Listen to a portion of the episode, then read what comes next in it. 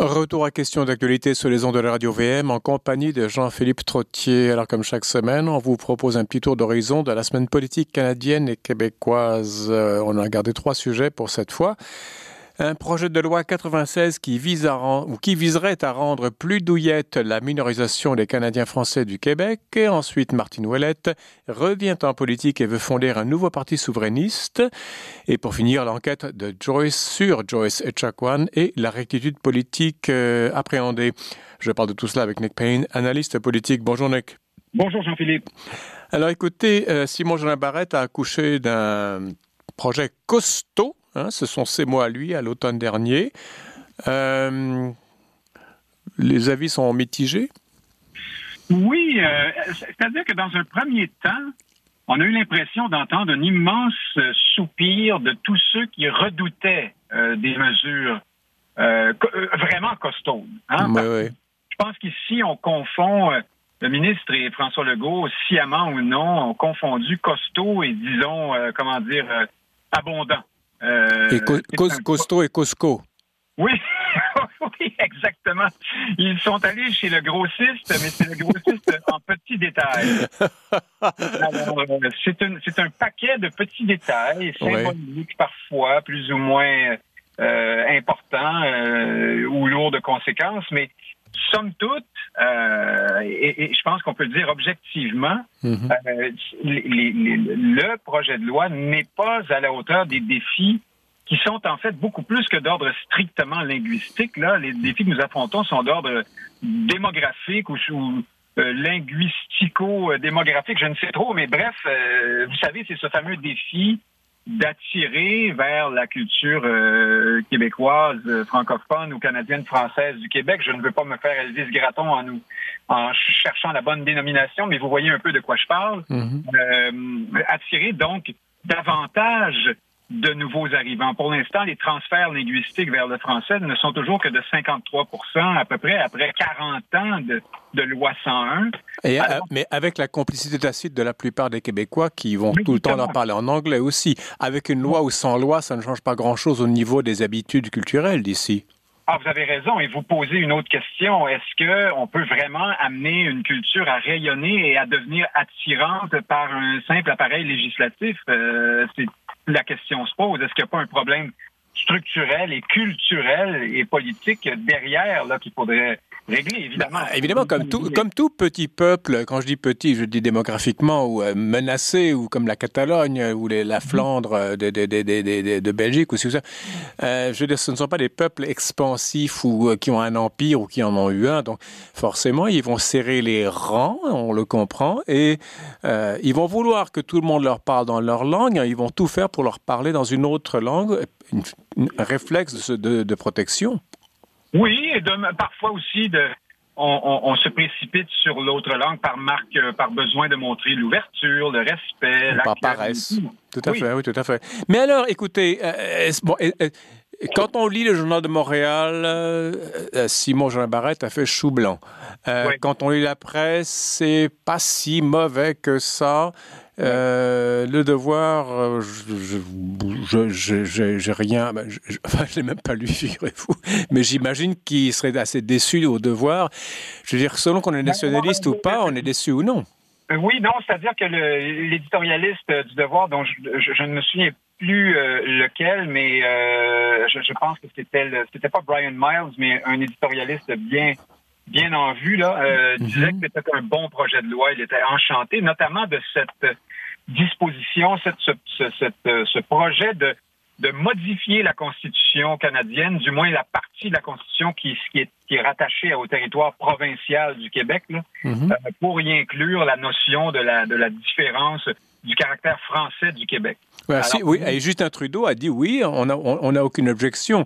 C'est ah, plutôt, c'est plutôt inquiétant. C'est plutôt inquiétant. ça veut dire que parce, si on peut, si Justin Trudeau, si le fédéral nous donne certaines euh, autorisations, ça veut dire qu'elles sont sans conséquence. En effet, ben, peut-être oui, et, vous, vous nous, euh, nous, bouclons la boucle, nous revenons vers ces chroniqueurs dont vous avez parlé euh, entre les lignes du Journal de Montréal. On sait que ce média sont concentrés une pléthore de, de, souverainistes et d'ex-souverainistes qui ont fait le pari du nationalisme, du comment dire, du pas de recul stratégique nationaliste provincial de la de la CAC. Hein? On a dit et c'était une pensée, ça qui était en gestation déjà dans le Parti québécois de Pauline Marois et de Jean-François Lisée. Il s'agissait de laisser tomber pour le moment l'indépendance et se concentrer sur une gouvernance provinciale qui serait très sur l'affirmation nationale et très audacieuse, qui prendrait des mesures musclées.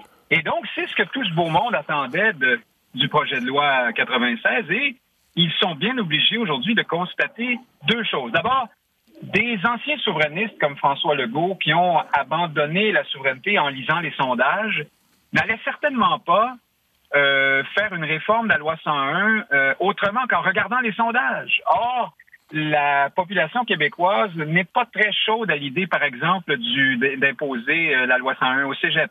Mhm. Donc, le gouvernement Legault, euh, dans sa proverbiale euh, habitude de suivre à peu près l'état d'esprit des Québécois, n'est pas allé là. Sauf que, selon plusieurs experts, démographes, linguistes et autres, il aurait fallu au minimum faire ça. je pense par exemple à Frédéric Lacroix, là, dont le livre vient d'être vient de recevoir un prix de l'Assemblée nationale par ailleurs. Hein. Mm-hmm. Euh, lui qui dit que au minimum il faut faire ça, mais il faut beaucoup plus euh, également. Euh, alors donc, voyez, au fond, le nationalisme provincial de la CAQ est ce que le nationalisme de province est depuis longtemps, c'est-à-dire un, besoin, une volonté de s'affirmer, de, mm-hmm. de, demander à ce qu'on ne soit pas humilié de façon trop visible et systématique, mais en même temps, on n'a pas vraiment l'ambition d'un épanouissement national euh, solide à long terme. On accepte d'être des provinciaux dans une situation plus ou moins délicate et on aime mieux se dire que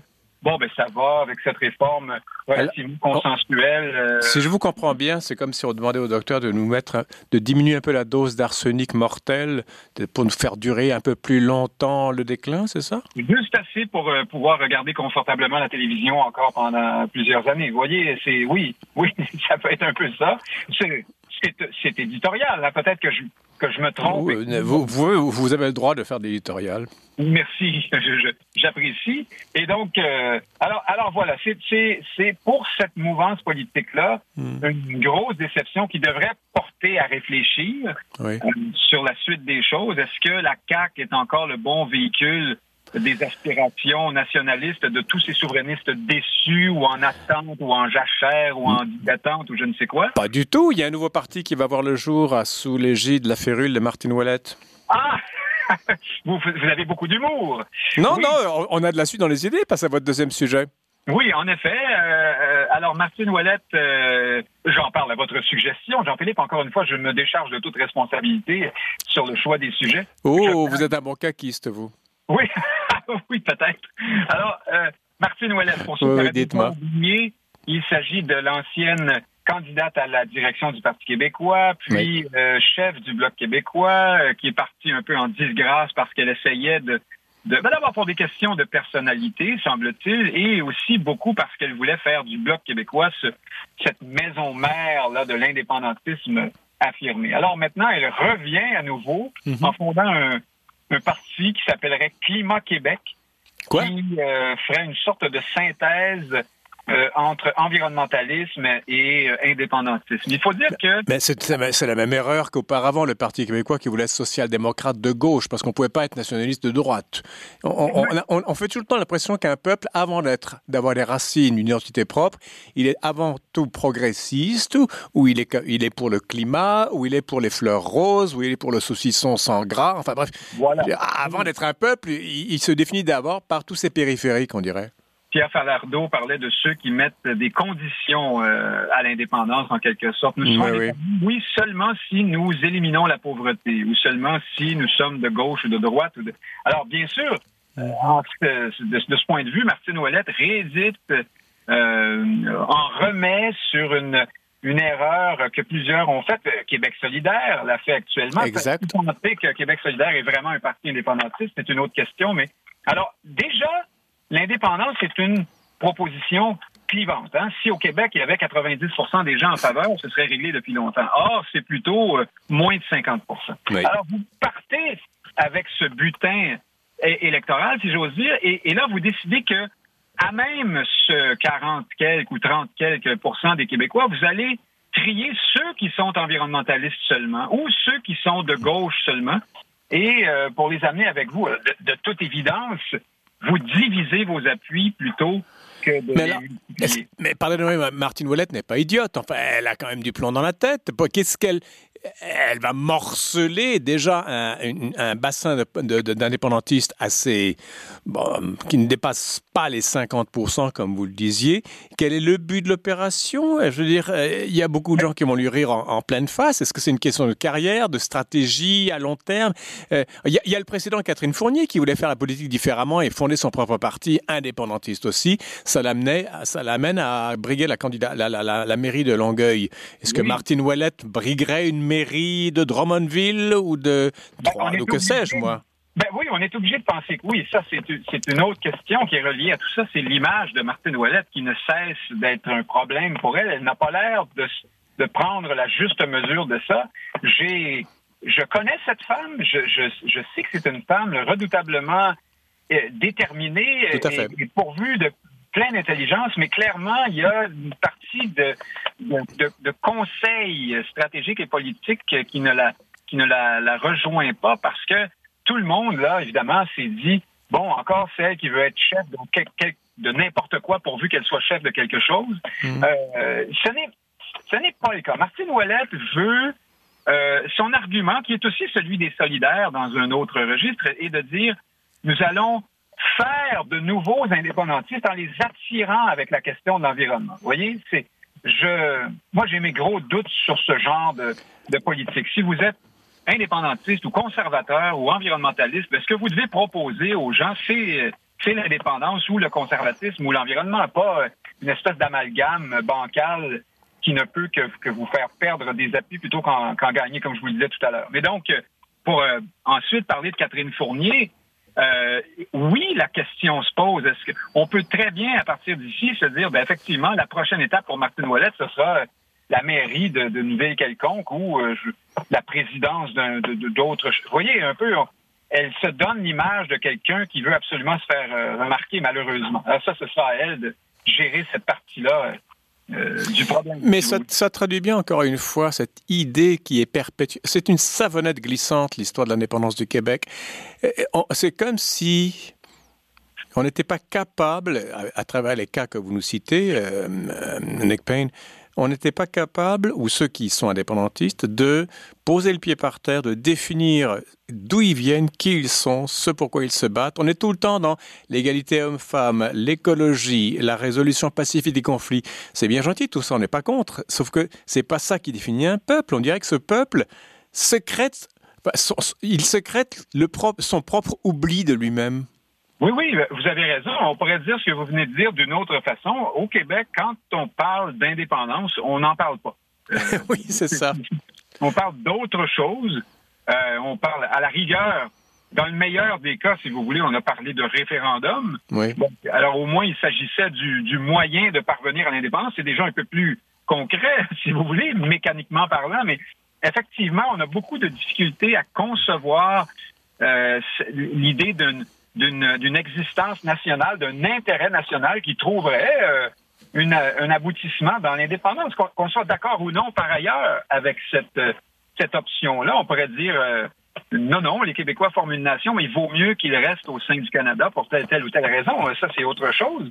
Mais euh, effectivement, les, et les indépendantistes, les premiers, ont beaucoup de difficultés à, agir, à être simplement indépendantiste. Vous avez eu Jacques Parizeau, mm -hmm c'est à peu près tout. Euh, le, terrain est, assez désert dans ce domaine-là. Mais euh, peut-être qu'il y a une, des questions aussi de réalisme politique. Peut-être que tout le beau monde s'est dit je n'ai pas assez d'appui euh, électoral pour me lancer pleinement derrière ce projet-là. Moi, je doute d'une affirmation comme celle-là parce que d'abord, les tenants d'une multitude de projets politiques beaucoup moins populaires, là, mm -hmm euh, plus extrêmes ou plus euh, radicaux de, toutes sortes de façons, euh, eux ne baissent pas les bras et euh, avancent leur pion et jouent leur jeu de leur mieux avec des appuis de 30 à 40% encore tout récemment. Les souverainistes devraient normalement avoir les moyens électoraux d'assumer un propos dans ce moment. On va terminer avec Joyce Achakwan et l'enquête. Il y a déjà des rumeurs. il y a il y a des jugements de valeur qui circulent, il y a des préjugés, des perceptions et tout ça. Donc déjà, d'entrée de jeu, l'enquête est fortement teintée. Vous pensez pas? Oui. C'est du moins mon point de vue. Je, sais que je suis à peu près seul au Québec à dire ce genre de choses, mais c'est pas grave, je, l'assume ben, complètement. Nous sommes deux, nous sommes deux, au moins ne, ne, m'excluez pas. Ah, ben, je voulais vous laisser le rôle d'animateur. Euh, ah oui, tout à fait, tout à fait. Non, vous avez raison. Là, euh, vous, vous faites bien de me remettre dans mon, euh, dans, mon dans mon trou. Oui. ou au-dessus de la mêlée ou dans mon trou, l'un ou l'autre. Oui, à votre tribune. Mais, Alors, qu'en dites-vous? Ce que je redoute, moi, c'est la. C'est une fièvre de rectitude politique, une espèce d'exercice. Alors, je parle bien sûr de ces des audiences euh, publiques qui ont lieu actuellement dans le cadre de l'enquête euh, sur le décès tragique de Joyce Echaquan. Alors, vous avez déjà entendu euh, la juge, enfin, la, la, celle qui préside les audiences, là, pardon, semoncer euh, les témoins en leur disant euh, vous ne me parlez pas, j'ai l'impression d'entendre une cassette, est-ce qu'on vous a intimé de vous, vous taire? Et puis ensuite, vous avez entendu des reportages, par exemple à Radio-Canada, qui disaient il y a deux jours une première intervenante aux audiences publiques accepte de reconnaître l'existence de préjugés euh, et de jugements de valeur à l'endroit des Atikamekw à l'hôpital de Joliette. Mhm. Alors, voyez, le, d'abord le choix de mots, hein, de, reconnaître l'existence. C'est donc dire, Radio-Canada affirme déjà qu'il y a toute une batterie de préjugés et de mauvaises pensées, de mauvais comportements. Et, qu'ils ont, et qu'ils ont un courage inouï d'aller soulever cette pierre que personne ne veut soulever. Et c'est un tabou qui saute avec un, c'est un suprême courage. Oui, comme si c'était pas une porte euh, de, de, de hangar d'avion complètement ouverte qu'on enfonçait avec Un, cure-dent ici. Mais euh, bon, vous voyez, et ensuite, on dit quels sont les préjugés dont on parle? Alors, Radio-Canada dit, euh, selon cette témoin, les préjugés, ce sont des l'impression que les Atikamekw sont une communauté où il y a beaucoup de de, de, de violence conjugale, d'agression sexuelle, où il y a beaucoup de euh, toxicomanie. Euh, c'est un préjugé ou c'est un, c'est une observation? Alors, on pense que ces gens sont euh, arrivent dans, dans, à l'hôpital et dans les services publics intoxiqués et essaient de profiter du système. Alors, on présente ça comme des préjugés et des jugements de valeur. C'est, à mon point de vue, si on va dans ce genre de lecture-là de la situation, on aura complètement échappé une occasion de bien cerner le problème et d'évoluer parce que vous avez posé la question juste et très, très délicate. Ce ne sont pas que des préjugés, malheureusement. Alors après, les gens qui travaillent dans les hôpitaux ne sont pas tous sociologues, historiens, euh, euh, démographes. Non, mais ils ont du bon sens. Ils peuvent observer certaines choses sans avoir des... Ils peuvent avoir des préjugés d'un côté, mais ils peuvent également... Je veux dire, le soleil se lève tous les matins, c'est pas un préjugé que j'ai. Je veux dire, il se lève tous les matins.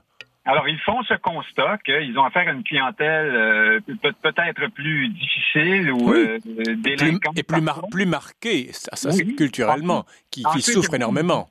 C'est ça.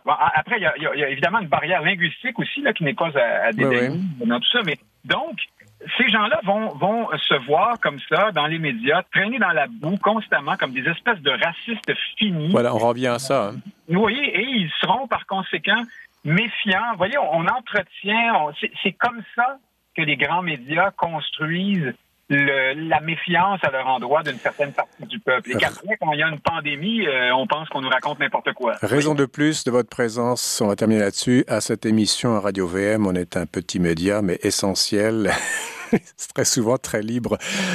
Nick Payne, analyste politique, merci beaucoup. On aurait pu parler davantage de Joyce Chakwan. On va certainement euh, revenir là-dessus dans les semaines qui viennent. Je vous remercie beaucoup. À dans une semaine. Avec plaisir. Merci, Jean-Philippe. Voilà, c'est la fin de l'émission. Demain, demain, demain, la Pentecôte expliquée à un nom chrétien et retour sur le même projet de loi 96 à la régie Daniel Fortin. Ici, Jean-Philippe Trottier. Je vous dis merci de votre fidélité. Je vous donne rendez-vous demain. Et entre-temps, je vous invite à rester à l'antenne de Radio VM.